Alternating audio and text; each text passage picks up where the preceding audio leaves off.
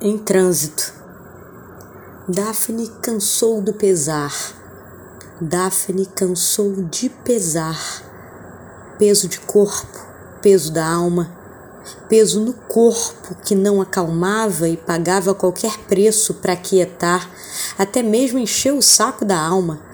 Quantas vezes brigou e, e mal sabia que era só pro corpo ser tomado de calmaria. Medicada, a moça sabia que o remédio não faz milagre. Ninguém acorda uma fada. Mas acalmar os nervos e poder acordar em paz pode ser bom, pode ser bom demais. Acordar em paz e, mesmo com tanta coisa por resolver, poder sentir o sol, o vento, o verde, só porque acordou bem. O peso no corpo deu lugar a um vazio o que faria com aquele vazio? Já não vivia para pesar, já não pesava para viver. Pesar talvez tivesse virado um modo de vida. Agora já não tinha mais nome.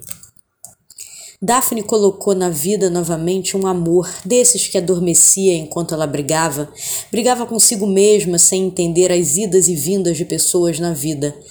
Quando o corpo acalmou, fez colo pro antigo amor. Aqueles que não davam fissura, um amor que um amor que lhe dava espaços vazios. O que fazer com espaços? Ela sabia falar horas do que lhe encantava, mas o amor lhe dava espaço. Como as paredes de casa sem quadros, um amor que lhe dava ar. O que fazer com esse ar, com esse silenciar? O amor talvez não dê a tal fissura.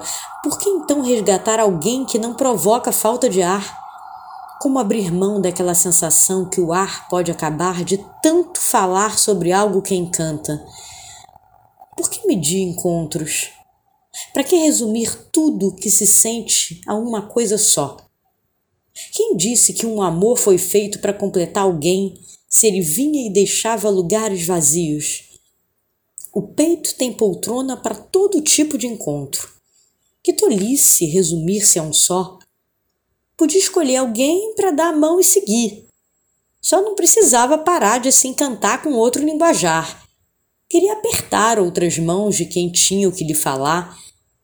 Afinal, onde é que queria chegar? Qual era o seu lugar?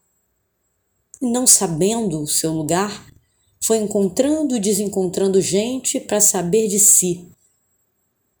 Talvez fosse isso a vida, experimentar um pouco de si pelos olhos dos outros.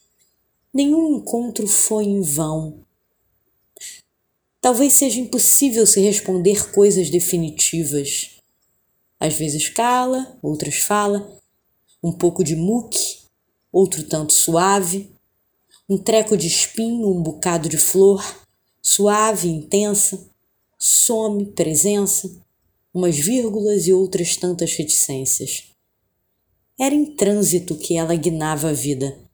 Precisava de poeira e vento, céu e chão, andada e voo, tesão e solidão, música e silêncio.